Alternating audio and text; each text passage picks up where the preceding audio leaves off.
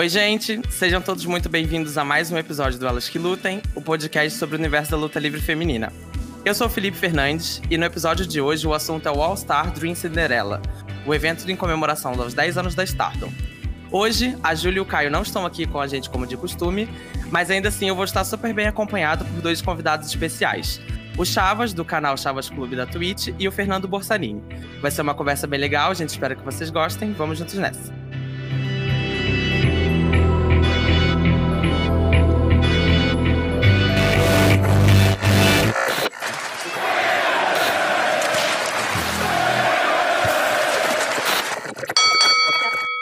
Bom, gente, no último dia 3, na semana passada, a Stardom realizou o maior show da história da federação.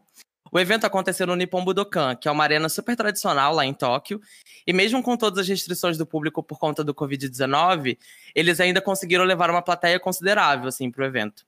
Enfim, o card estava incrível, mas como essa é a primeira vez que a gente traz um show inteiro como tema aqui para o podcast, a gente vai fazer um pouco diferente, comentar só os pontos mais relevantes do show. Os resultados eu vou deixar aqui na descrição do episódio, caso vocês queiram conferir também.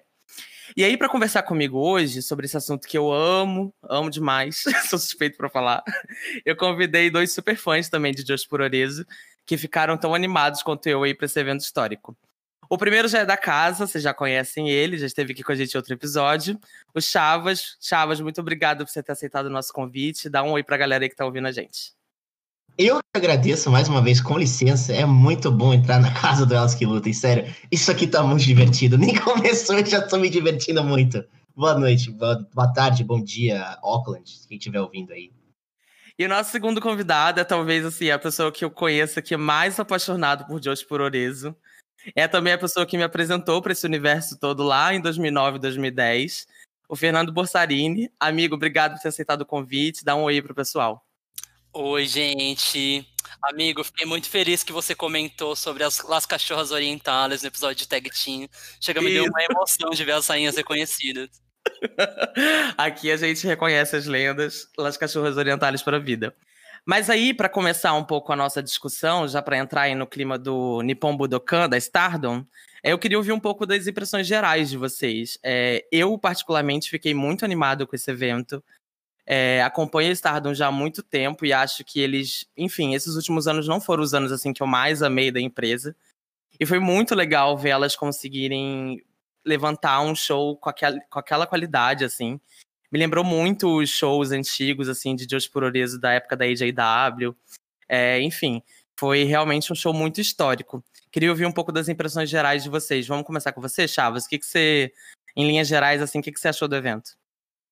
Foi maravilhoso. E, e deu para ver na cara das lutadoras, elas entrando no Nippon Budokan, cheio, do jeito que tava, a lotação máxima possível.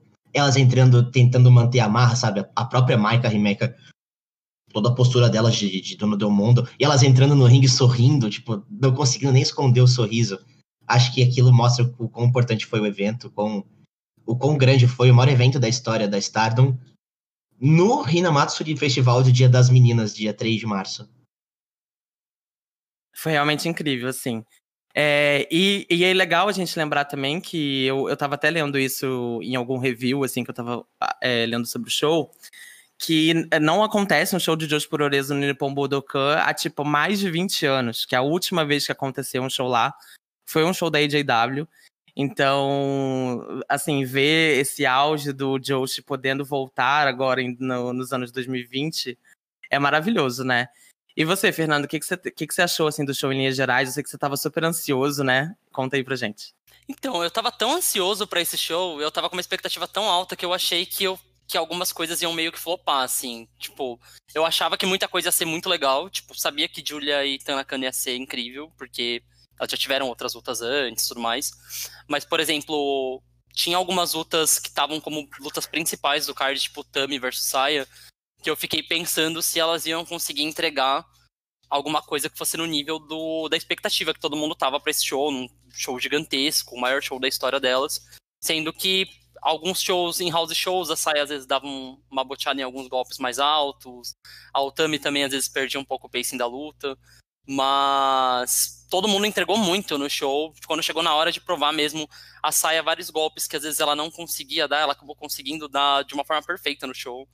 é, outras lutadoras do low card também, a Azumi, Natsupoi, que às vezes também não, não faziam lutas tão grandiosas assim, às vezes apareciam mais em tag team com outras lutadoras, também conseguiram entregar uma coisa no nível que assim, foi num nível que todas as lutas foram de medianas para cima, assim. Eu não acho que teve nenhuma luta que foi abaixo disso. Tirando o Rumble, talvez, que foi mais uma gracinha da Kakura do Russell Gal ou qualquer outra coisa. Essa aí a gente esconde, né? Essa a aí gente a gente esconde. esconde. Chegar, pula, ver um recap de dois minutos e acabou. Mas ainda sobre isso que a gente tá falando, né? Sobre a Star não conseguir levantar um show assim dessa qualidade, é, eu fico muito feliz, assim, porque a Stardom sempre é, foi muito afetada aí pelo raio dos contratos aí da WWE, né? Ou ah, o rodo na Stardom. foi, foi geral, assim, o Shirai, Kairi Sane, ou mesmo algumas outras lutadoras que acabaram se aposentando por N motivos, né? E aposentaram muito nova, né? Akita Izukawa, Yuzuki Aikawa. Então, eles sempre perderam, assim, as principais estrelas dele, assim, ao longo dos anos, né? E é muito legal ver que eles estão conseguindo manter o ritmo. E a Stardom, sempre que eles perdem uma estrela, parece que é sempre a estrela principal deles. Eles perderam a Yoshirai, a Yuzuki Aikawa, que também era a principal de uma época, se aposentou super do nada. A Kagetsu também já se aposentou. A única que ficou mesmo foi a Mayu. Então parecia que era uma, uma federação que tem uma veterana e o resto todo mundo ainda tá aprendendo, todo mundo tá Sim. começando. E a Mayu ainda já aproveitou para dar uma turnê nos Estados Unidos, né? Quando ela tava quase chegando ali, cansando ali o Brass Ring e a Ring of Honor Liga, e ela vai passar seis meses nos Estados Unidos. E isso super empolga, né, geral? A própria Ryo Mizunami fala isso direto na All Elite, de como que isso revigorou a, a vontade dela de lutar e tudo mais. É, eu vi que a Ryo Mizunami, inclusive, falou que ela tava para se aposentar, né? Até ela lutar sim, sim. No, na EW. Eu falei, nossa, mulher, o booking deles nem é tão bom, tu tá se humilhando por tão pouco. Coitada. Mas aí eu já queria entrar num outro assunto que eu acho que foi uma, uma história que marcou muito tanto shows anteriores aí no caminho para esse evento no Budokan, quanto no próprio evento, que foi a rivalidade ali entre a Dona Del Mondo e a Oedo Tai. Enfim, para quem tá ouvindo a gente não sabe, as federações de wrestling japonês, elas têm muitas características de ser, do elenco ser dividido em facções, né? E aí, a Stardom também não é diferente, eles têm várias facções ali. Basicamente, todas as lutadoras, se eu não me engano, só uma que não faz parte de nenhuma facção. E aí, a Dona Del Mondo, que é a facção liderada pela Julia, tava numa rivalidade super intensa ali com a Edotai, que é uma facção já um pouco mais é, tradicional dentro do, do, do card da Stardom. E aí, eles fizeram todos os remixes possíveis, né? Tipo, rolou luta todas as lutadoras da Dona Del Mondo contra lutadoras da Uedo Tai estipulações diferentes, vários tipos de tag, assim, eles fizeram todas as, as, configurações possíveis. E eu nem acho que as lutas foram tão incríveis, assim, eu tava até meio desanimado com, com, essa, com essa rivalidade. E, mas aí isso culminou em duas lutas que foram pro Budokan, né, por dois títulos, né. A primeira que aconteceu no, no pré-show, que foi a luta da, da Mike e da Himeka, que são as campeãs de duplas, defendendo contra a Natsuko Tora e a Saki Kashima, da Oedo Tai. E aí, no evento principal, a gente teve a Shuri defendendo esse cinturão aí que ninguém entende muito bem qual é a dele, que é o cinturão internacional, assim, digamos, da Estado, contra a Konami. E esse cinturão que, inclusive, eles fizeram uma coisa meio um bem bolado ali com a Shuri, aproveitaram que ela é filipina para falar que ela pode lutar contra todas as japonesas e ela poder ter challengers pro resto da vida, assim. Porque normalmente ele era para ser, tipo, defend... ela, elas defendiam contra, sei lá, contra a Tainara Conte, que é brasileira, assim, sabe? Alguma coisa assim. Sempre era contra uma pessoa de outro país. Só que agora pegaram esse negócio, como eles não estavam com tantas lutadoras internacionais assim, eles acabaram jogando na Shuri, aproveitando que ela também é não é totalmente japonesa. Só falta lutar contra a Julia, que é italiana. Uma italiana que nasceu na Inglaterra. Né? É, uma pessoa worldwide. Dona Del Mundo, né? mas, Chaves, conta pra gente, assim, quais foram as suas impressões, assim, da, dessa rivalidade e como que você acha que isso se refletiu ali no show? O que, que você achou dessas lutas? Essa rivalidade serviu mais uma vez para colocar as Donas Del Mundo acima de qualquer outra coisa da Stardom. Tanto que elas venceram a luta de duplas, a Maika e a Rebecca reteram o título, e a Shuri também reteu o título internacional. Então, no fim das contas, as Donas Del Mundo saíram muito por cima, e chegou uma hora nesse evento que todas as Donas Del Mundo estavam com cinturão. Todas eram campeãs. Quando a Natsu foi venceu a Azumi, é, era obviamente uma rivalidade contra as Queen Quest, e, mas todas estavam tinha o cinturão, todas estavam premiadas ali no momento. Então, no fim, as, as Oedotais saíram por baixo. Não sei, acho que as Zona Del Mundo saíram bem por cima. É, com destaque nas lutas, na verdade, um destaque principalmente pra Rimecker. E teve um momento que ela começou a comandar a luta sozinha e levar a Natsuko e a Saki, a Saki Kashima no, na valsa ali de um jeito que não precisava nem da, da Maika na hora.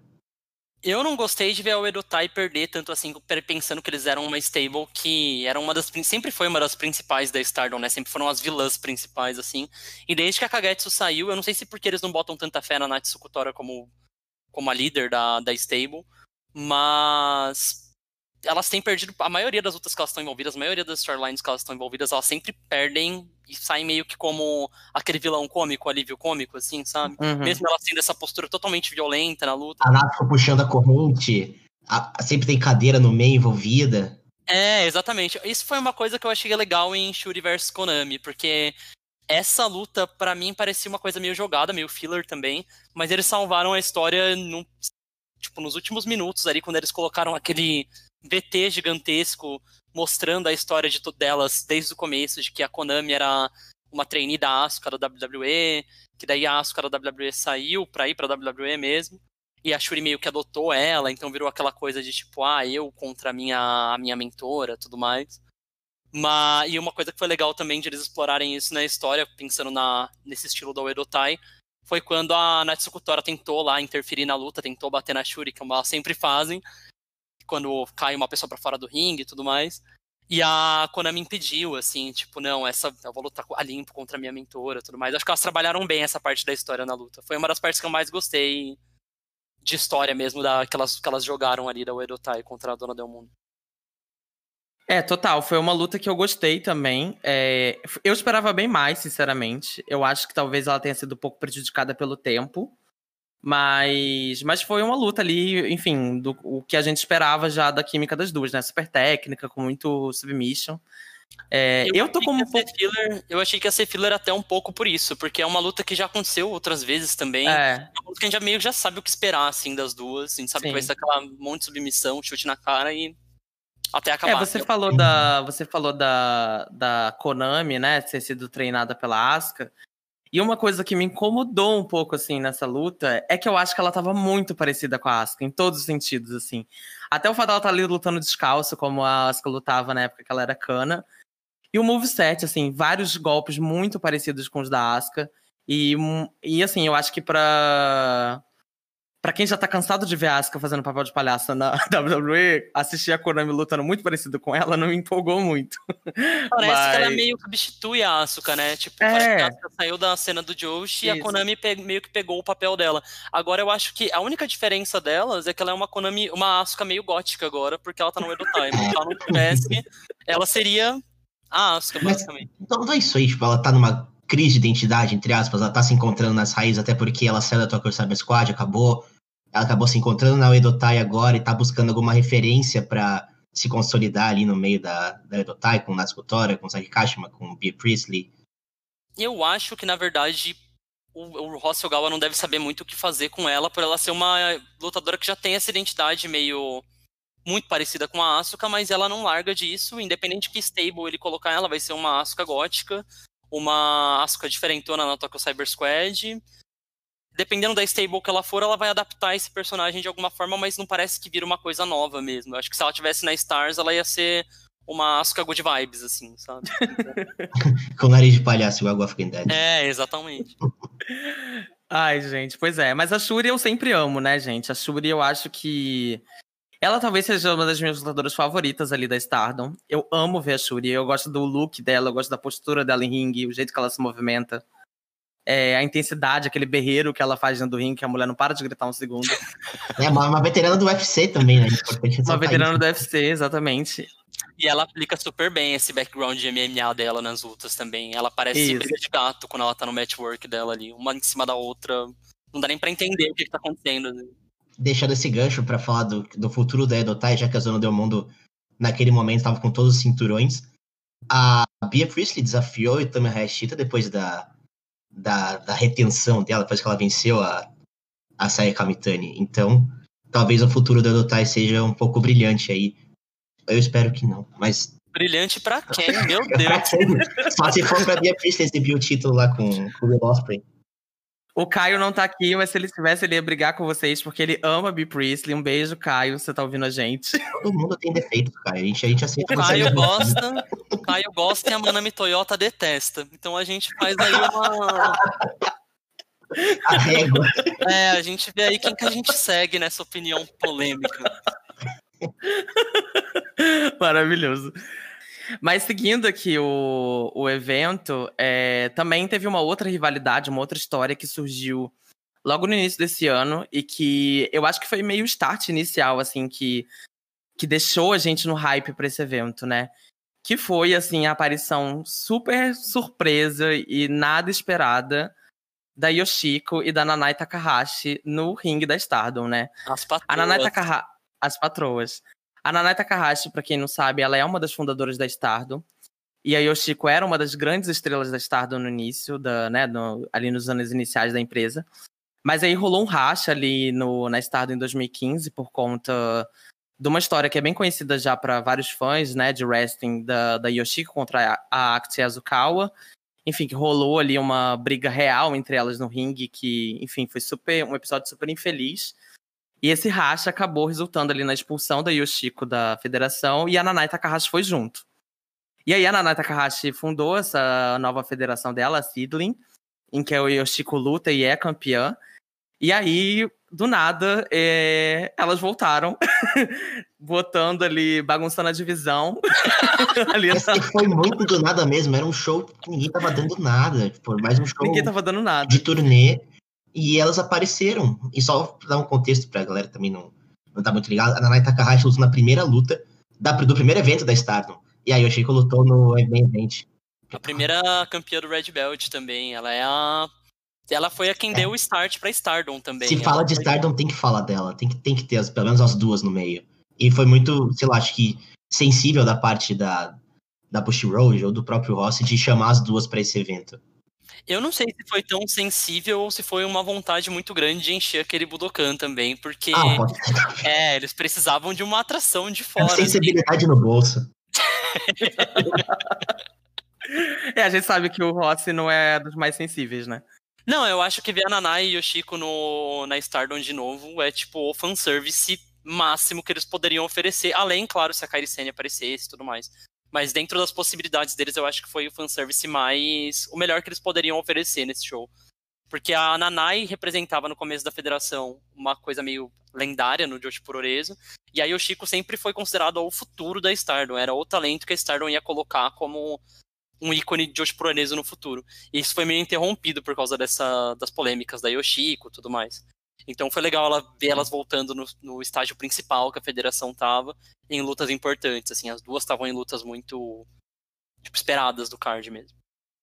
Sim, e essa rivalidade, né, como a gente acompanha nos, no, nos shows anteriores, nos meses anteriores, é, resultou em duas lutas no Budokan, que uma foi da Nanai Takahashi enfrentando a Momo Watanabe, que é, enfim, uma das grandes estrelas atuais da empresa, então, numa luta ali bem batalha de gerações. É, e depois a gente teve Yoshiko enfrentando a Mayu Iwatani. Numa luta super. É, enfim, é uma luta que chama muita atenção, né, dos fãs, de quem acompanha e tal, porque são, elas são as únicas lutadoras desse evento que são trainees da primeira turma, né? Elas são alunas da primeira turma do Dojo da Stardom. Então, ver as duas ali no auge da carreira delas se enfrentando foi muito maravilhoso. Enfim, a Mayu é o rosto da Stardom para mim. Eu acho que, mesmo quando ela não tá por, por cima, ela sempre vai ser o rosto da Stardom depois que a Kairi e a Io saíram. Então, foram lutas que eu amei demais, assim, demais, demais, demais. Eu achei que as duas lutas foram muito boas, especialmente o Chico contra a Mayu. Enfim, amo muito o estilo das duas. A Yoshiko eu, e o Fernando, a gente até brinca no WhatsApp que a Yoshiko é a, a sucessão da Bunakano, da Aja Kong, desse estilo de wrestler muito bruta, super stiff, assim. Então é muito bom ver, ver a Yoshiko assim no auge da, da carreira dela. Além de ela ser considerada, assim, a gente considerar ela essa sucessora da Bunakano e da Aja Kong, no começo, quando ela tava na Stardom, nessa primeira essa primeira parte dela, da carreira dela na Stardom mesmo, antes de sair da federação e tudo mais, essas lendas meio que consideravam ela isso mesmo. Tem aquele show de Sim. aposentadoria da Bunakano, que a Yoshiko entra, entra a Jakong, a Bunakano e a Yoshiko. Entram as três como, assim, são a mesma... Como se fosse uma stable, sabe? Como se a Yoshiko fosse uma nova, uma nova integrante que elas tivessem colocado ali. Que é maravilhoso. O, o olhar na entrada da Mayu e Watani, do, da a Yoshiko olhando a Mayu entrando, é muito, é muito claro. Tem, tem duas câmeras na cara do Yoshiko, a Yoshiko olhando com um olhar, tipo, era pra eu estar ali, sabe? Ali era pra ser o meu lugar, era pra ser a minha entrada. E ela entra rejeitada com uma roupa, sei lá, toda preta, como se ela fosse a vilã da luta mesmo, e senta no corner, brava, triste, não cumprimenta a Mayu no começo da luta. E, e só estende depois a agressividade ao longo do, da luta. Cara, te- teve um lance nessa luta que foi bizarro. Ah, uma hora a, a, a Yoshiko foi pra fora do ringue, as meninas se juntaram pra fora pra, pra, dar um, pra segurar o stage dive, o stage dive, desculpa, o, o suicida da, da Mayu. Todas estão segurando e a Mayu, no estilo mais agressivo dela, ela cai de cabeça no chão sem ninguém segurar. Então só demonstra o quão agressivo, o quão intensas as duas estavam nesse combate. Elas realmente entregaram tudo que elas tinham. Gente, nesse dive eu achei que a Mayu tivesse falecido, assim. Eu não sei.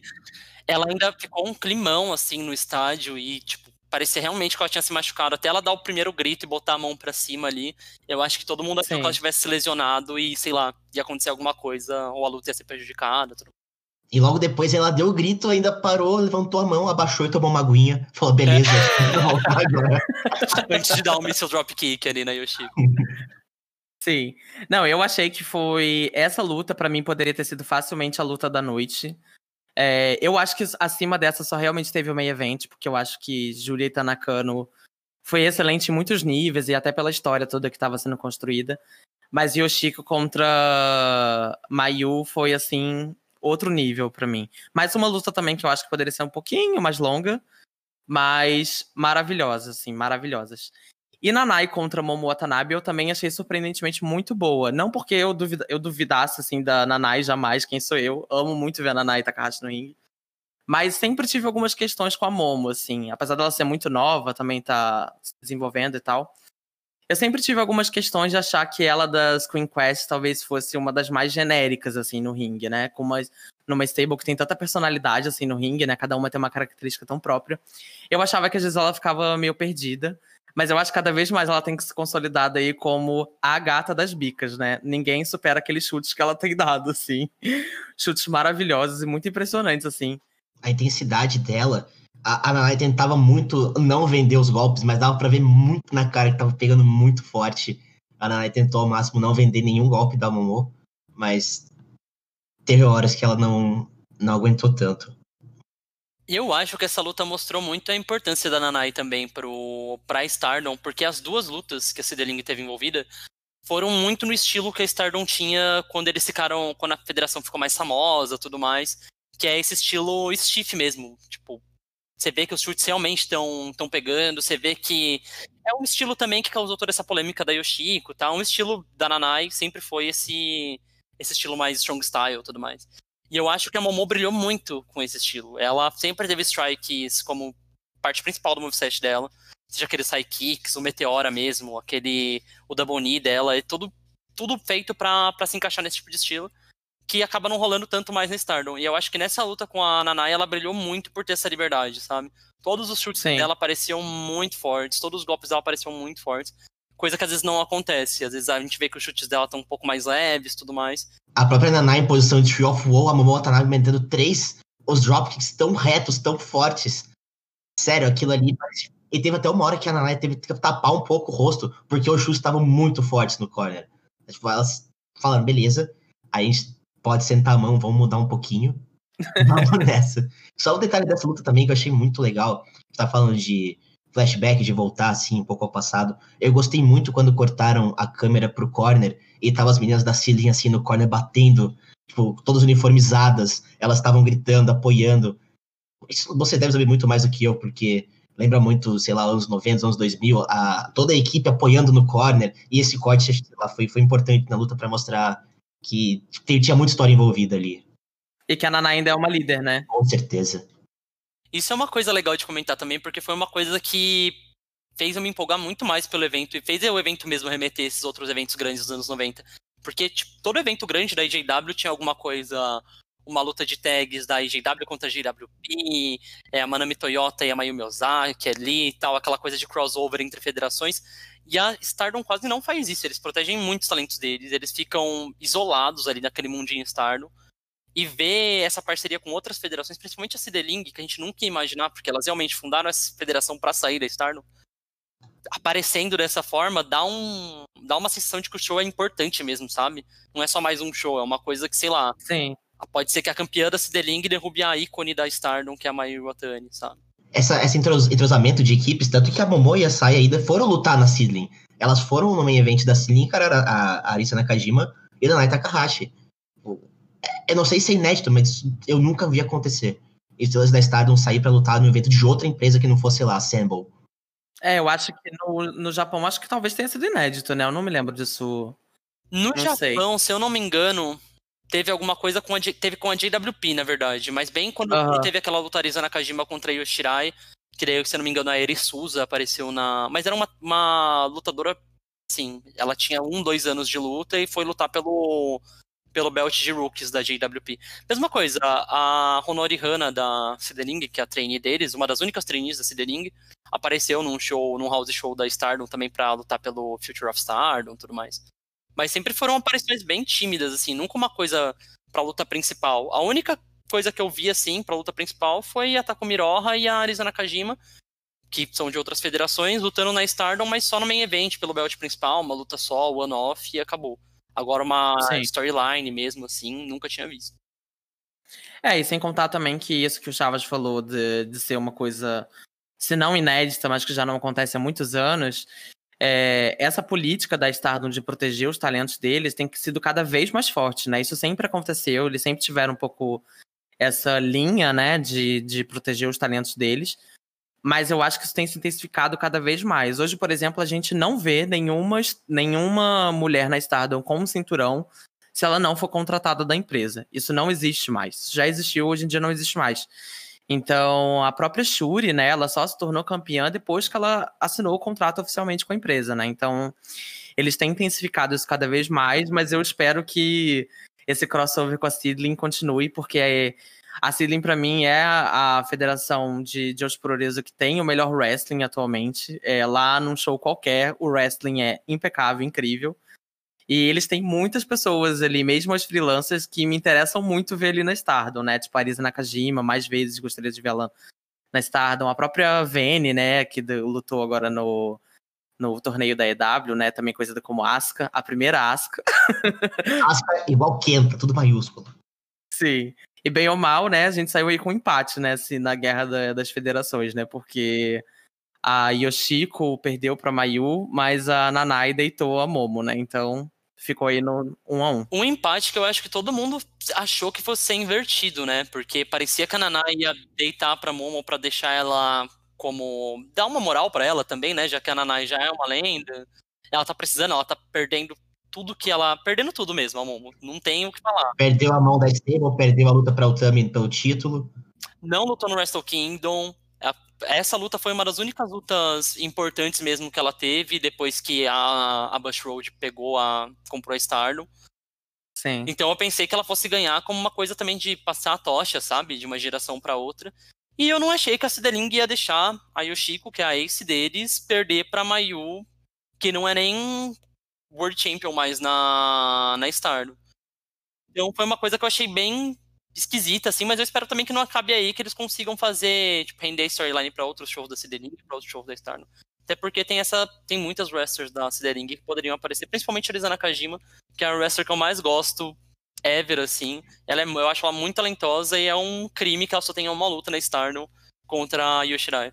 Eu ia falar alguma coisa também sobre essa luta da Saya e da, e da Momo contra a Arisa e a Nanai no, no show da Sidering, que é muito diferente você ver lutadoras da Stardom em outras federações, assim, porque elas têm uma. Essa coisa que eu falei da Momo ter liberdade de dar strikes mais fortes tudo mais, aconteceu muito nessa luta do, da Sidering. A própria Saia tava metendo a mão, as duas apanhando horrores da Arisa e da Nanai. Então é uma luta que eu achei muito boa, muito, muito boa. É, eles têm. Eu tenho a impressão de que o estilo da Stardom também tem se moldado cada vez mais, né? É, o wrestling deles é muito específico deles, assim, né? Sim. O que não é necessariamente negativo, né? Mas é, algumas, algumas lutadoras específicas eu acho que acabam sendo subestimadas mesmo, né? Por esse linha editorial, digamos assim, sim, da, da empresa. E aí, caminhando agora um pouco para as lutas que são, digamos assim, as principais, né? Que, enfim, valendo aí os dois principais cinturões da empresa.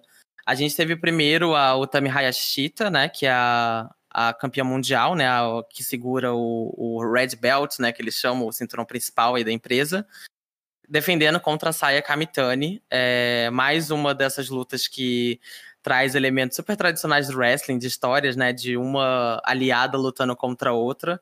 As duas que são da Queen's Quest, né, que é essa stable aí a principal stable face da, da, da Stardom, né, que foi criada pela Yoshirai. Então, foi uma luta que eu achei muito boa, gostei muito. É, não botava muita fé nessa, nessa luta no início, quando ela foi anunciada. Achava que ela ia ser uma luta qualquer, mas toda essa construção até chegar ao Budokan, eu fiquei muito impressionado com o trabalho da Saya Kamitani, né? Ela, todas as lutas que ela parecia, ela trazia algo novo, ela estava super dedicada, empenhada a fazer essa luta ser a performance da carreira dela. E eu acho que foi, assim, não foi a melhor luta da Utami, mas talvez tenha sido a melhor luta da Kamitani, né? E foi uma storyline muito legal de assistir, assim, eu achei muito legal acompanhar. É, até na conferência de imprensa, que elas têm aquele momento super dramático, novela mexicana, da Saia Kamitani levantando, indo pra, mesa, pra cadeirinha da, da Utami e sentando a mão na cara dela, perfeito. então foi realmente muito bom. E também vale ressaltar que a gente teve a lenda Akira Hokuto sentando ali para comentar essa luta. Enfim, foi muito legal de assistir, eu adorei. Foi, acho que foi a luta, uma das lutas que teve mais tempo assim, né, para se construir ali no tempo de ringue mesmo. Mas eu gostei bastante. O que, que você achou, Chavas? Foram dois momentos que me fizeram levar a Saya Kamitani a sério. O primeiro foi uns meses atrás que ela encaixou um Phoenix Splash, foi um grande evento. A Stardom postou, a Saya Kamitani conseguiu fazer um Phoenix Splash. Foi, nossa, incrível. E esse tapa na coletiva foi, foi acho que o momento falou, beleza, isso aqui é sério, nós não somos mais a dupla Afrodite, a gente vai sair na mão aqui e é tudo pelo título. Essa luta eu achei muito intensa. O começo, obviamente, a Otami comandou. Depois a Saya Kamitani começou a usar golpes aéreos que não era só esperar do Phoenix Flash, ela meteu um pop-up Tierras, um Canadian Destroyer do nada, que quebrou todos os comentaristas no meio. Um Canadian Destroyer, sim. Então, foi uma luta para não mais para consolidar o Tami como campeã mesmo, uma campeã, beleza? A Stardom confia muito em você para ser campeã mundial, mas sim para colocar a Saya Kamitani um nível acima.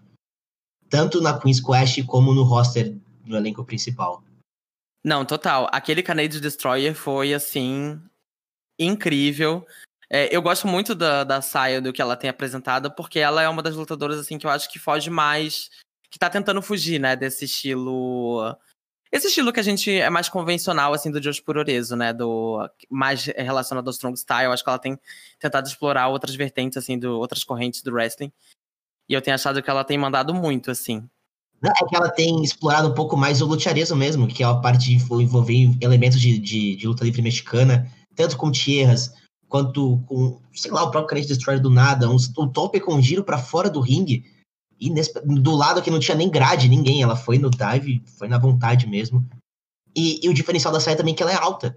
Diferente de muitas das lutadoras da Stardom, ela tem altura um pouco maior, considerada a média da, da, do roster inteiro, e ela puxar esses golpes, porque a gente vê uma pessoa alta na Stardom, espera que ela seja mais strong style, como se fosse a Rimeca, mas ela traz elementos muito diferentes e é muito legal ver o desenvolvimento dela no, no ringue.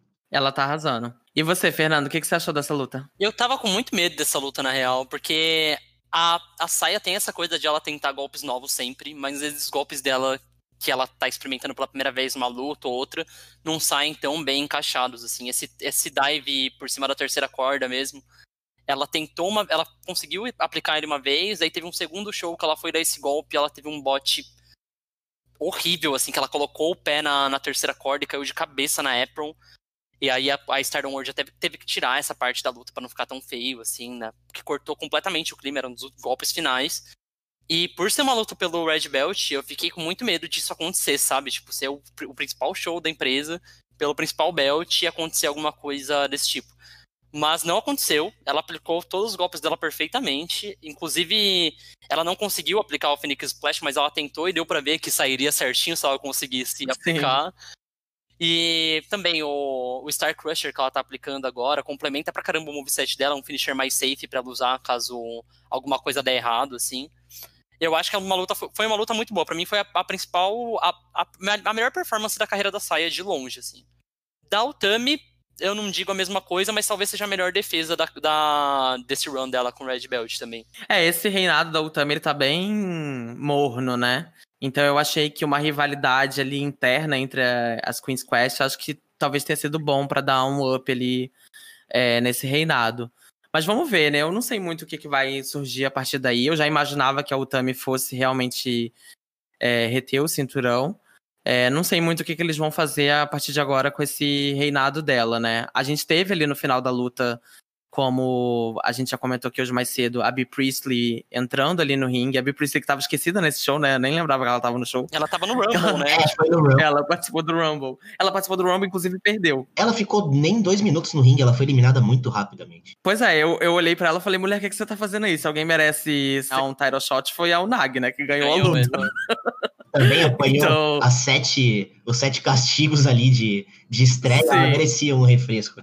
Isso foi uma coisa Sim. legal do Rumble. Ela passou um tempão perdendo, sendo humilhada pela Julia, inclusive, tomando soco na cara, a Julia falando que ela não sabia lutar, tudo mais. Perdeu sete lutas seguidas, que era o teste que a Tan tinha colocado para ela, e ela aparece no, no Rumble eliminando a Yuzuki Kawa, tal, que é a... E ganhou o Rumble. Pois é, eu achei meio esquisito a Bea Priestley ser essa pessoa ali que, que vai desafiar pelo, pelo Red Belt, mas é, aparentemente a Stardom gosta muito, né? Não sei se a Stardom ou se, enfim, a empresa mãe da Stardom que ama a Bea Priestley, que já, já foi campeã desse título, né? É, mas eu, eu entendi aquilo ali mais como um apelo para plateias internacionais, assim, né? Porque ela tanto que ela fez um desafio ali no microfone falando inglês. Então acho que foi uma coisa mais de repente para tentar ter um apelo internacional que é uma coisa que a Stardom sempre priorizou, né? Mas agora com o Covid tem sido mais difícil. E aí, como a Bea Priestley mora no Japão, isso fica mais fácil, né? Mas confesso que eu não me animo muito para essa luta, não. Não, e a, a própria Bea Priestley passou meses, desde o ano passado, eu acho, falando mal da Momo Watanabe. Ela vem xingando a Momo, tipo, toda, todo, tudo que ela pode falar em japonês, ela usa para xingar a Momo Watanabe. Ataques gratuitos total. Ela, nesse, nesse segmento mesmo, ela Momo Watanabe Ichiban, Ichiban Shopai. Tipo, gente, a Momo Watanabe é uma idiota. Tá. O que isso tem a ver com o que eu tô falando? Parece que a, a Stardom tá numa missão para acabar com a Momo Watanabe, pra fazer ela ser. e a Bia esse foi a última paz, verdade. Obrigado por ter vindo. Boa sorte no futuro. Mas o pior é que parece mesmo que a Stardom agora. Claro, eles sempre tiveram esse investimento nos Estados Unidos. Até bem no começo, eles fizeram aquelas turnês Stardom USA que eram umas, uns shows meio meio nesse estilo de wrestling independente americano, aqueles lugares pequenos, tal, com todo mundo ali juntando com uma com algumas lutadoras do cenário independente americano também. Mas eu acho que agora eles vão investir muito mais, até que eles divulgaram que mais da metade do, dos inscritos do, do Stardom World, que é a plataforma de streaming deles lá, são de fora do Japão. Então eles devem investir nisso pra caramba, porque é a principal fonte de renda deles. E o novo logo da Stardom é literalmente escrito Stardom World não é só Stardom, é literalmente tipo, Stardom mundial. Sim. É, eu tenho certeza que assim que essa coisa da pandemia se resolver, ou pelo menos der uma aliviada, que a gente vai ver muitas lutadoras americanas voltando para Stardom. Não tenho dúvida disso. Eu não duvidaria, inclusive, nem de uma possível parceria com uma EW da vida, que é uma empresa que está bem aberta mesmo a esse tipo de, de parceria com outras federações de luta livre. É, então, eu realmente acho que quando se der uma trégua, vai rolar muita lutadora gringa na Stardom, assim, muita lutadora gringa. E a Jamie Hater esquecida no churrasco total, né? Nossa, totalmente, Sim. totalmente. Ela, para mim, a tag, para mim, eu sempre tinha considerado a Bia Priestley e Jamie Hater como a tag o Edotai USA ali, né? Uhum. Aí a Bia Priestley junto com a Konami, tipo, eles começavam a inventar umas coisas para colocar a Bia Priestley nas histórias que sei lá, é só, só meio forçado também, sabe? A gente precisa ter essa mulher em algum lugar de destaque, porque Sim. ela vai aparecer na New Japan e tudo mais. Eu não sei se eles. te- Eu sempre acho que eles ficam numa coisa meio morde sopra com a Bea Priestley, porque eu às vezes sinto que eles querem fazer que ela seja a nova líder da Oedotai, mas ao mesmo tempo eu sempre vejo eles recuando nisso também. Então eu nunca entendo quem que eles querem que seja a líder da Oedotai, porque a Natsuko Tora claramente não é uma pessoa que eu acho que eles gostam que seja a líder da, da stable. Então, não sei, assim, eu acho que era mais fácil então jogar logo nas costas da Bea Priestley, aproveitar que ela aparece na New Japan pra pelo menos promover a, a Oedotai, uma que é uma, camiseta da enfim, Edotai ali quando entra pro Sim. tá ótimo. Que é uma facção maravilhosa. Eu não sei se é uma coisa também de eles quererem agradar fãs fora do Japão e também terem medo de acabar prejudicando a relação deles com os fãs japoneses, porque o Edotai também é uma é meio que uma cópia daquela stable que era da Dampy Matsumoto, da Bun Nakano e tudo mais. Esse stable tradicional. Na verdade, é um tipo de stable tradicional do Joshi Puroresu, que também da, da Ozaki Gun, na, na Academy e tudo mais. E Sim. que sempre foi um estilo tradicionalzão japonês, assim. Não sei se eles têm medo de colocar uma, uma gaijinha ali como líder e acabar afastando o Faz que é mais sentido. tradicional. Faz sentido mesmo. É, e a Oedotai é das mais antigas, né, atualmente, né, da- das stables, então... E foi uma stable que já foi muito grande também, então realmente talvez eles não, fa- não façam isso por uma questão de respeito também. Enfim, O único comentário adicional é o Tami dando a rosa vermelha pra Kira Hokuto, passando Covid pra véia. Morre. maravilhosa, maravilhosa. Quem não faria isso, né, na presença de Akira Hokuto? E o detalhe também, obviamente, no Japão tem a tradição, o pessoal ganha um cinturão, ganha um troféu, e dessa vez a, a Utami Hashita ganhou um cheque, aquele cheque de, de disco de platina, sabe? o checão do domingo legal. O cheque do patrocinador. A Real patrocinou, comprou a cota mais cara. Vou até pesquisar do que que é essa empresa, não sei comprar. Eu ri muito com a Utami com o checão dela e o cinturão, perfeita. Só faltou a plateia gritando, ela merece, ela merece. Mas foi incrível. É, e aí, depois dessa luta, a gente teve a cereja no bolo, né? A luta, a storyline, a rivalidade, enfim, o momento mais esperado da noite. Eu acho, talvez, me arrisco dizer, um dos momentos mais esperados da história contemporânea do Josh Puroresu, né? Uma das lutas, assim, todo mundo tava mais aguardando nesse evento que foi tão histórico, que foi a defesa da Julia, que é a campeã intermediária da Stardom, né? Que segura ali o White Belt, é, defendendo contra a Tanakano numa hair versus hair match, em que a perdedora também perderia o seu cabelo. Então, foi uma luta assim que já carregava uma história muito grande, né? A Tanakana e a Julia já vinham de uma história muito intensa em 2020. Se enfrentaram três vezes em 2020 e a Julia saiu, né, vencedora dessa, desse melhor de três. E aí, agora em 2021, com a Tanakana tentando desafiar de novo por esse cinturão, a Julia falou: Pera lá, você tem que botar mais alguma coisa em jogo, porque eu já te derrotei muitas vezes. E aí veio a história do cabelo. E aí toda essa, essa história eu sempre achei muito boa, assim, sempre fiquei fascinado é, acompanhando, porque é mais uma dessas coisas que mexe com esses elementos clássicos, assim, do Josh Puroresu, né? Hair versus hair é uma parada que já acontece há muito tempo. A gente viu, inclusive, na, no vídeo ali, né, de, é, de esquenta pra luta, alguns trechos, né, de Dump Matsumoto contra Shigoza Nagayo, raspando o cabelo da Shigoza Nagayo e a plateia chorando. Enfim, Calamidade pública. calamidade pública. Sempre foi uma camada do Joshi que carrega muito drama, né? E eu amo essa parte muito dramática do, da luta livre japonesa. E aí, né, enfim, como a Tanaka é essa wrestler idol que eles chamam, né? Essa wrestler mais fofinha, né? Que visualmente tem um apelo, né, para fãs mais jovens, né, para meninas mais jovens. Então, a- é- toda essa construção em cima de uma idol perdendo seu cabelo foi uma coisa maravilhosa, né? Ela ali naquela figura de underdog. E a luta, enfim, deixa aí pra vocês comentarem, porque eu sou suspeito. Five stars. Meu, vocês perceberem, vou assistir depois, mais uma vez. A Julia entra muito tensa na luta. A Tanakano tá lá, feliz da vida, faz aquele, aponta o dedo, olha pra todo mundo. A Julia mexe no cabelo. Ela vem tensa. Ela já vem tipo, ai meu Deus do céu, o que, que vai acontecer aqui? E a Julia, líder da Dona do Mundo, a gente falou de stables mais velhas, a Dona do Mundo também, uma stable recente, e a Cosmic Angels, que é a stable que a Tanakano lidera hoje.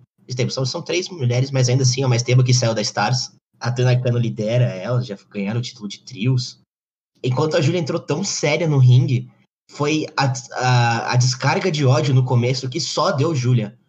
A, a Julia dominou os holds, ela dominou os strikes, ela jogou a, a Tanakano para fora do ringue, utilizou as grades, malditas grades, e até o momento I am the table com a mesa japonesa ali na frente do, dos narradores com um pile driver para quase acabar com a luta em menos de cinco minutos ali, mostrando que a Julia realmente era uma campeã intensa. Era campeã intensa, desculpa o spoiler se você tá ouvindo agora. Agora ela é uma campeã careca. Tadinha. Perdeu tudo. O drama de Julia morando de aluguel. Não é nem campeã. Nem campeã, nem cabeluda. É, pois é. Não, mas esse Vale Driver para mim foi um dos grandes momentos da luta também na mesa. É, teve um gostinho um pouco mais saboroso, né, por ela estar tá fazendo aquilo ali em frente a Kira Hokuto também. Que, enfim, parecia que era quase uma homenagem que ela estava fazendo ali para para Hokuto, porque, enfim, é um, é um esporte bastante comum ali nas lutas da, da Hokuto nos anos 90.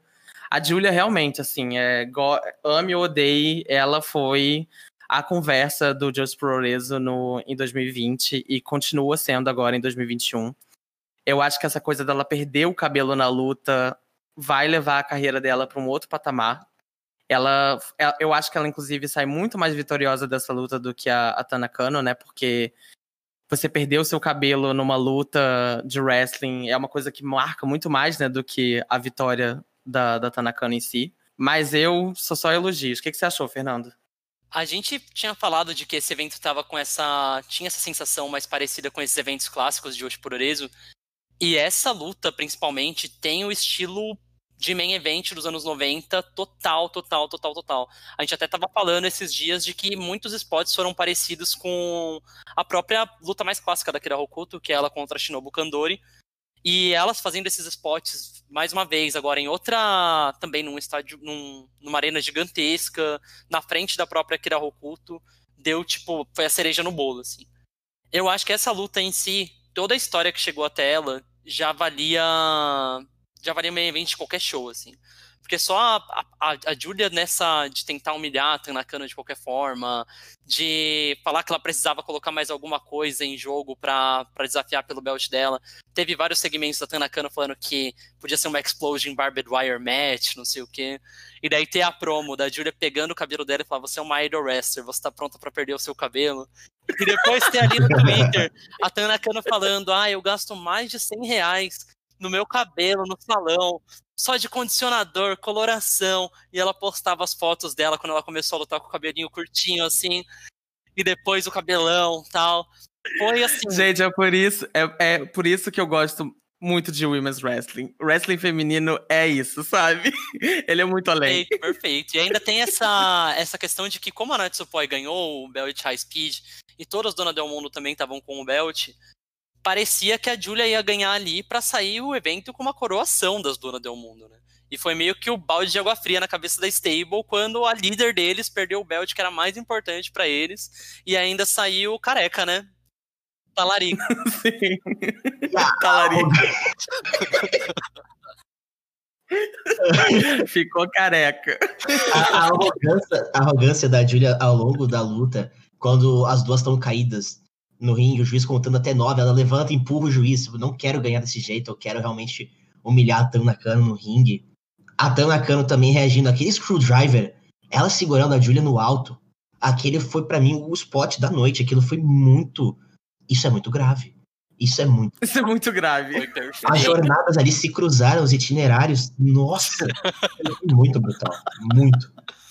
Gente, a Tana Kano interpretou a Underdog perfeitamente ali. Tinha algumas cenas de ela deitada no chão, meio que fazendo aquela cena de não, ela não conseguia levantar o braço, não conseguia levantar. A Julia indo ali puxar ela, e ela, ela, aplicou, ela aplicando o Glorious Driver, o finisher da Julia. Até esse Driver, para mim, também foi o momento da, da noite, da luta, com certeza, assim. Ela, ela aplicou aquele golpe perfeitamente bem, eu não, não tinha visto ela aplicar aquele golpe daquela forma antes. Foi assim, foi, a luta para mim foi perfeita. E a storyline só agregou, né? A intensidade da, de toda a história que vem, sei lá, desde julho, desde o dia 26 de julho, quando a, a Júlia venceu a Tanakana pelo cinturão vago, a uma hora os golpes estavam sendo tão, tavam sendo tão intensos, elas estavam tão vermelhas. Sério, parecia que elas tinham tomado sol sem protetor, tava muito forte. Era o fim da história, então, já que é pra encerrar a rivalidade, vamos encerrar desse jeito aqui. E encerrou Sim. com a Júlia Careca. Já diz a música, né? Já que é pra tombar, tombei, né? Tombado, é, tombado careca. Foi a queda da mamacita da, da Stardom. Júlia G. Mas a, a Tanakano, eu acho. É isso que você falou, Fernando. Ela é a underdog perfeita. Ela nem parece uma lutadora que luta tanto tempo e tem 30 anos de idade na cara.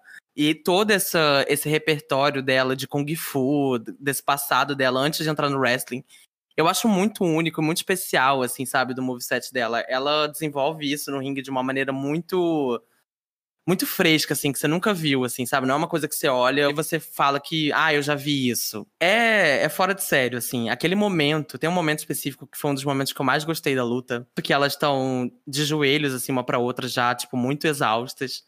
E elas começam a tocar, trocar tapa na cara. Que o, o, o Nippon Budokan fica num silêncio, mas num silêncio absoluto. Os comentaristas param de falar e só fica aquela troca de tapas. E aquilo ali, pra mim, é outro nível de storytelling. Aquilo ali é wrestling, sabe? Um avanço sempre é é olhar twi- os tweets da, da Tan Nakano pra ter esse, essa camada a mais na história, porque foi maravilhoso ela acordar no dia seguinte e postar que parecia que ela tinha sofrido um acidente, a cara vermelha. Ela com a cara inchada.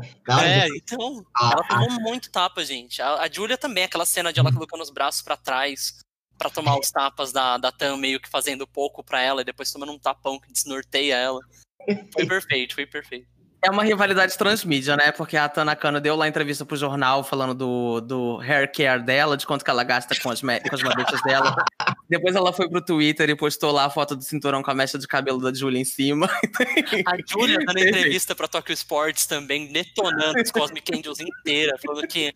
E detonando as Cosmic Angels e até outras federações, né? Falando que, ah, Sim. você. Falando, acho que especificamente da Unag, falando que ela foi treinada em uma federação que as pessoas não exigiam muito, que talvez a performance dela seja abaixo do normal. Então foi uma coisa assim. Ela não perde o shade. É, isso. Mas uma coisa que eu. Uma outra coisa também que me chamou muita atenção, que eu tava hoje mais cedo olhando o card pro evento que a Stardom tava fazendo hoje, se não me engano. E eu vi que a Julia tava na primeira luta do evento. E, enfim, logo numa, numa luta ali de opening card, que isso não é uma posição que a gente vê, a Julia, né? E aí eles postaram lá nas redes sociais da, da Stardom de que ela quer começar de baixo.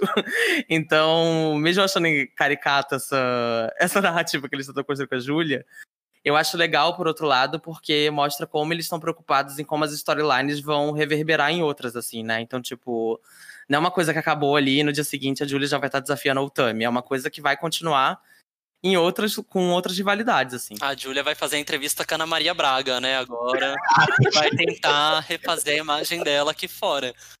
Mas, assim, eu acho de verdade que ela agora vai ter toda essa jornada de ela se recuperar, tal, ganhar mais respeito pelas outras minas da Stardom, até ela virar pra ser a challenger da Utami, que talvez seja até a pessoa que tire o belt dela no futuro. Sim. É, no fim, a, a, a Júlia raspando o cabelo. A- acabou a luta, os dois usam o microfone, trocando elogios. Do nada chega uma cadeira pra raspar o cabelo da Júlia na hora. Ia Toca ser... Love by Grace de fundo.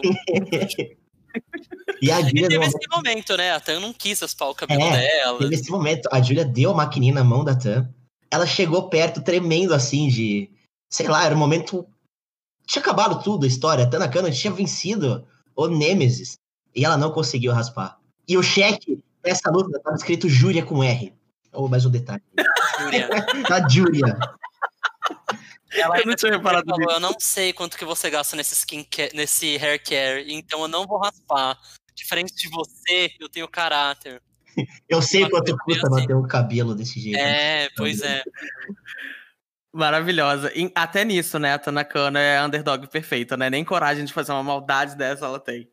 E provavelmente vai ser mesmo agora a field da Tanakano pro, pro White Belt, vai ser contra a Mayu Iwatani, porque elas já estavam nessa pegada antes de fazer uma coisa meio Stars versus Cosmic Angels, depois que a Tan saiu.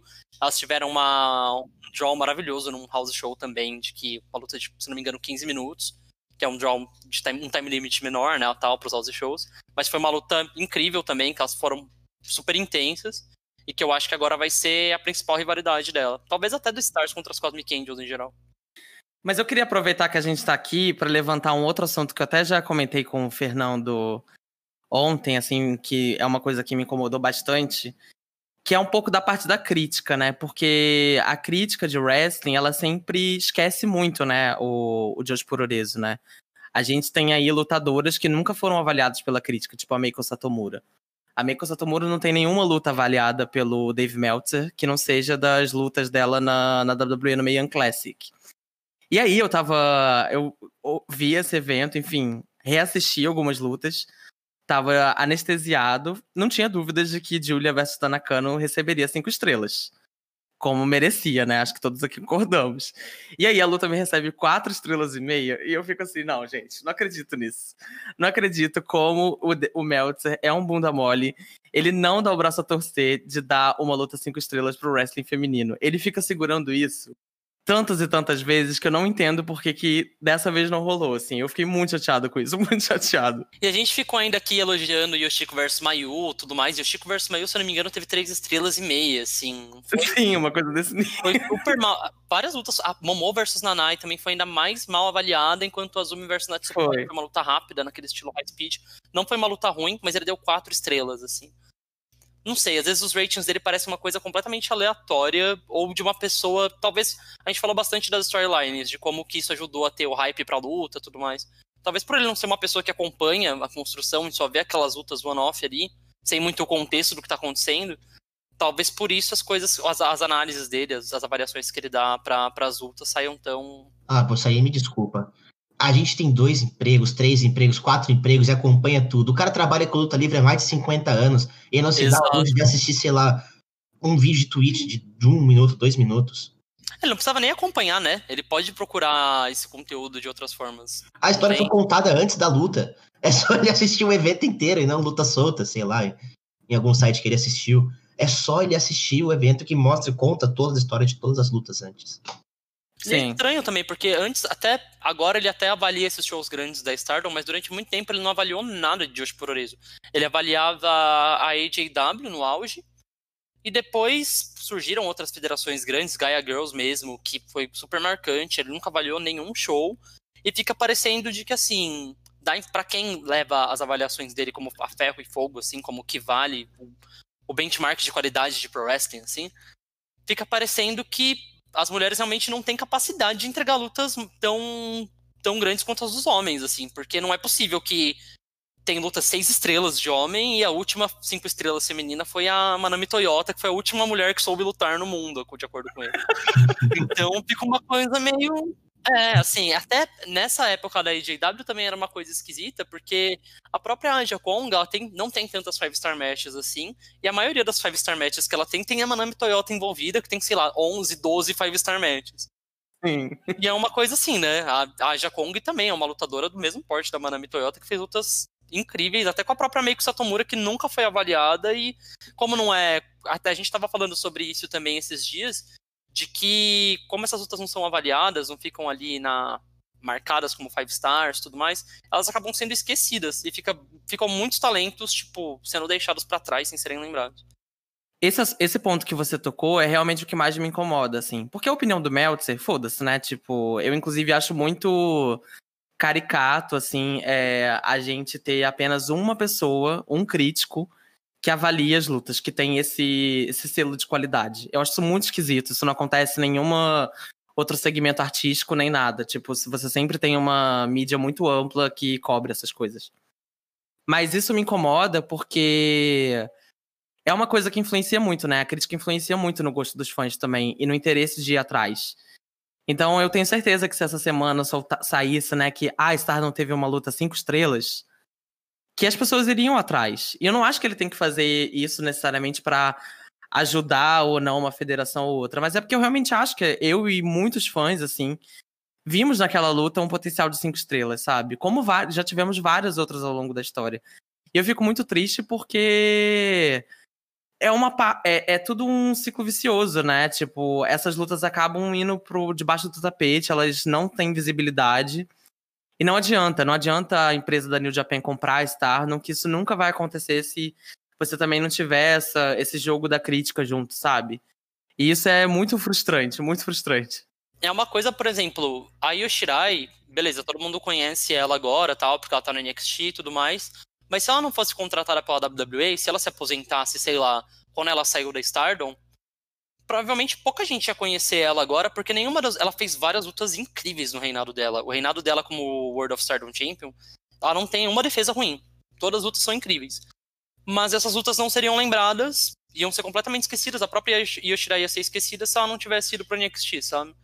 Eu só espero que a Stardom continue fazendo eventos grandes, assim, aproveitem bem essa grana que tá vindo da Bush Road para investir em ter esses momentos grandiosos, porque aparentemente eles tinham antes o Korakuen como os pontos principais mensalmente, um evento por lá, e isso parece estar tá caindo, os cards não estão tão importantes mais do Korakuen.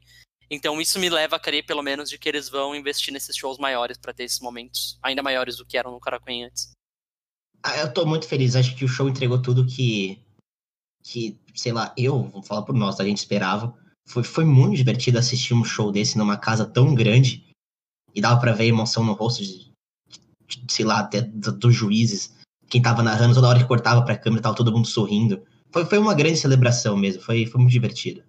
Bom, gente, é isso. É, esse foi um pouco aí o nosso review aí do All Star Dream Cinderella, da Stardom. É, muita coisa vai se desenrolar a partir disso. A gente está super curioso para ver também o que, que vai acontecer nos próximos eventos. A gente quer trazer mais esse assunto aqui para o podcast também, então é muito importante também ouvir a opinião de vocês, o feedback do que vocês têm achado desses shows e do da gente abordar um pouco esses temas aqui no Elas que Lutem. E aí, agora, para encerrar a discussão, a gente vai passar para o nocaute da semana, que é o nosso quadro que vocês já conhecem de indicações. E hoje aqui nós temos os nossos convidados especiais que também vão participar com, comigo. É, para começar então com você, Chavas, qual que é o teu nocaute? O que, que você tem assistido aí que você assistiu essa semana ou recentemente de wrestling feminino que chamou a tua atenção aí e você gostaria de passar pra galera? É, contrário à opinião de vocês, eu acabo assistindo muito Tokyo Joshi, não por vontade, mas é porque um dos meus filmes favoritos, ele acaba passando Tokyo Joshi junto com Stardom, então eu assisto também, então caso a pessoa que esteja ouvindo isso se interesse por luta livre, é, japonesa, feminina, é, use a Stardom como a droga inicial, porque o, o fundo do iceberg é, é muito melhor. Eles conseguem entregar é, coisas no ringue que, sei lá, o, o fã médio, o fã de luta livre de WWE, assim, não, não encontra na, naquele ringue deles. Então, já que a gente tá falando de Stardom, 10 anos de Stardom, parabéns. Eu deixo aqui a primeira luta desse evento, que foi no, no House Show, não, foi no, no, no Dark, o evento pré-show, que foi entre Azumi e Natsupoi, já que a opinião do Meltzer vale tanto, já que a galera tá acompanhando tanto o Meltzer, essa luta foi quatro estrelas, foi uma luta rápida, é uma luta intensa, o público compra essa luta no primeiro segundo, são muitos aplausos, são muito, muitas, muito, sei lá, entrosamento entre a plateia e o ringue, e essa luta é muito divertida mesmo, ela, ela passa tão rápido, é porque ela foi bem divertida, foi bem rápida, obviamente título high speed, mas vale muito a pena assistir a Azumi Natsupoi. A Azumi que. Ela nasceu em 2002 e ela já entrega lutas como se ela fosse uma veterana de ringue. É, eu reforço aqui a indicação. A gente não conseguiu dar conta de comentar o evento inteiro, é, então acho que a dica do Chavas é legal para vocês também assistirem. E além de tudo, essa luta tá facinho, ela tá no YouTube, porque o pré-show da Stardom desse evento, ele foi ao ar no YouTube, então tá lá disponível, muito fácil para todo mundo assistir. Fernando, qual que é a tua indicação de hoje?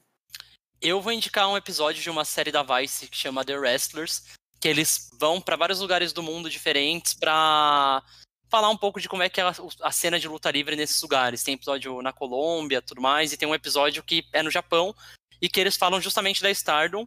Eles fazem um documentário de mais ou menos uns 40 minutos, conversando com as wrestlers, entendendo o que, que, o que, que motivou elas a lutar, qual é o background das pessoas mesmo por trás dos personagens. Então é uma coisa legal também para quem está começando a assistir Stardom, para conhecer as lutadoras, um, as lutadoras um pouco melhor. A Mayu conta a história dela por lá. É, a própria Azumi, que a gente estava falando agora, aparece bastante com a mãe dela, ela sendo uma lutadora criança tudo mais. Então acho que vale a pena dar uma olhada caso você queira começar a assistir Stardom daqui pra frente. É, eu também recomendo muito, gente. Essa série é maravilhosa, ela inteira é muito boa. Mas esse episódio especificamente da Stardom é incrível, porque também dá para entender um pouco melhor da dinâmica ali da, da luta livre japonesa, né? Dessa coisa, dessa tradição deles treinarem todos juntos. É bem, bem interessante, assim, para conhecer mais. E aí, para fechar as indicações de hoje, eu vou indicar uma luta aí dentro desse tema aí, 10 anos de Stardom. Vou indicar a minha luta favorita da Stardom. Assim, de, de todos esses anos, a luta que que eu mais gosto, que eu reassisto várias vezes, que é uma luta de uma rivalidade super longa, que já teve vários rematches, mas essa especificamente eu acho muito boa, que é da Yu Shirai, defendendo o cinturão principal, na época ela era campeã mundial, defendendo o cinturão contra Meiko Satomura, que agora tá aí no NXT UK. É mais um desses exemplos aí que o Fernando tinha citado sobre lutas que acabariam ficando esquecidas, e são um pouco esquecidas, né, porque as pessoas não falam dessa luta, mas esse é além, assim. Outra luta aí que é cinco estrelas fácil. Recomendo muito. Uma luta de 2015, tem no Dailymotion, facinho de assistir também. Então é isso, a gente vai ficando por aqui. Queria agradecer, gente, demais por vocês terem topado esse convite. É, amo falar de Stardom, amo falar de Joshi. E é muito bom poder conversar com pessoas que compartilham também desse, desse gosto. Então, Chavas, de novo, obrigado. É, se divulga aí pra galera. Fala aí onde a gente consegue te encontrar nas redes sociais e na Twitch. Eu adorei, eu adorei, obrigado. Eu, eu amo aqui. Um beijo pra Júlio, um beijo pro Caio. Que se eles não chegaram a ouvir até esse ponto, é pelo menos, a, a, sei lá, fica o registrado beijo pra eles. É, eu tô ao vivo na Twitch de segunda a sábado. É, twitch.tv barra chavasclube, C-H-A-V-A-S-C-L-U-B tem conteúdo, a gente, eu jogo uh, o WWE 2019 com o universo com a Elite, uh, tem Federação Interativa, que agora tem um título feminino, a patroa do clube, é, a, título principal não é a Women's Championship, é a patroa do clube. A minha Ripley venceu a tirar e ela é a patroa do clube, mas o roster tá recheado, tem gente patrocina a Júlia, eu patrocino a Shihiro Hashimoto, então tá aí ficando interessante divisão feminina. Uh, sábado, se, alguém quiser assistir a Meiko Satomura no Next UK também, a gente dá essa moral para Esqueceram de Mim, que os, os filhos da Adriana Bombom, que foram esquecidos no churrasco. E um beijo, continue ouvindo Elas Que Lutem, se inscrevem em tudo, anchor.fm barra elas traço que traço lutem. E é isso, não, tem, não tenho mais o que falar, porque eu adoro isso aqui, adoro, adoro ouvir vocês conversando sobre a verdadeira paixão de vocês, isso é maravilhoso. Muito obrigado. A gente que agradece, é sempre bom ter você aqui, a gente quer que você continue voltando. É, Fernando, obrigado. Primeira vez aí que você participa com a gente, foi muito legal. Adorei ter você aqui. É, a gente acompanha wrestling japonês juntos já há muitos anos, né? É, obrigado de novo e diz aí onde a galera consegue te achar. Eu que agradeço o convite também. Eu amo falar de Hoje Prorezo. Eu espero que cada vez mais gente comece a assistir, comece a curtir também. Porque, enfim, é um mundinho à parte. É dentro de wrestling. Eu acho que de Hoje é, completamente, é um estilo completamente diferente do que a gente tá, do que a maior parte está acostumado a assistir. Tem storylines próprias, estilos de luta próprios. E, enfim, espero que cada vez mais gente conheça. E para me achar em qualquer rede social é Underline Irine, que eu tô por lá. Não faço stream, mas espero que o Chavas raspe a cabeça da personagem da Julia dele no Fire Pro Wrestling. refletir a vida real. Tem que atualizar a skin da Julia. Beleza, então, gente. Obrigado mais uma vez. É isso. É... A gente também quer agradecer a todo mundo que ouviu a gente aqui até agora. Sigam a gente nas nossas redes sociais. No Instagram vocês encontram a gente no arroba Elas Que Lutem Podcast. No Twitter, no arroba Elas Que Lutem Pod. E vocês também podem mandar dicas, feedbacks, sugestões pro nosso e-mail no contato arroba. Até a próxima. Beijos. Tchau.